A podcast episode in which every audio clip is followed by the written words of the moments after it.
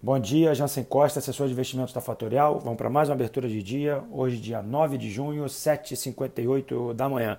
Mercados em queda, uma pequena realização é projetada para o dia de hoje aqui no Brasil. Mercados internacionais operando com queda em função de uma realização vinda lá do Japão, da, da Ásia e passando pela Europa. Mercados operam em queda depois de quase 15 dias de altas ininterruptas.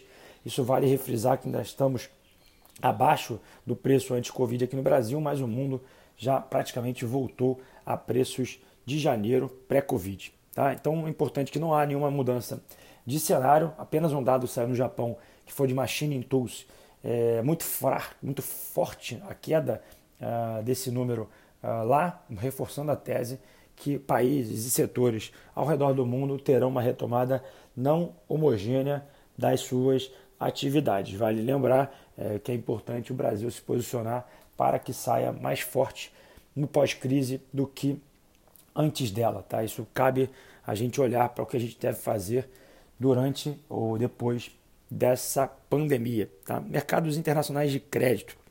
A parte de renda fixa internacional ela praticamente voltou com toda a injeção de liquidez no mundo. É, os títulos, os bônus, basicamente falando, é, voltaram para patamares pré-Covid.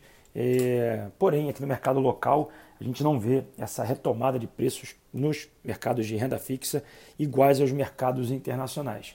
Vale frisar que a injeção de liquidez no mundo trouxe os preços para o pré-Covid, porém aqui no Brasil você ainda não vê essa apreciação dos títulos. O que, que isso significa? Se você buscar títulos de renda fixa, seja na parte de títulos de crédito privado ou de é, emissões de bancos, é, você ainda vê preços ainda ah, com taxas ainda atrativas próximas a mercado antes, é melhor do que antes do Covid 2019. É, então fica aí a, o interesse ou a busca por esses produtos de renda fixa pode ser uma oportunidade para aquele que não busca alocação em ativos de mais risco. Tá? Nos mercados internacionais, os Estados Unidos entrou através de seus números em recessão. Isso já era esperado, mas basicamente agora é, deixa de ser uma expectativa e vira um fato. Há uma projeção hoje do mercado uh, internacional do Banco Mundial para a retração global. A retração global esperada era próxima a 7%, porém esse relatório saiu próximo a 5%. É, e os mercados emergentes, que estão aqui incluindo o Brasil, com uma queda de 2,5% para o uh, ano. Né?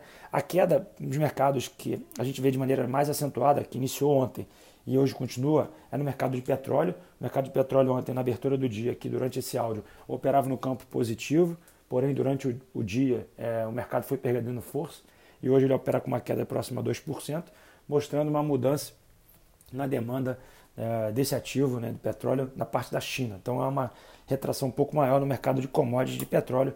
Obviamente o Brasil é extremamente interligado com isso. Vamos ver o que, que vai é, acontecer com os ativos de Petrobras. Tá? Mas porém o mercado, mercado internacional ainda é bastante otimista. Hoje tem um IPO nos Estados Unidos.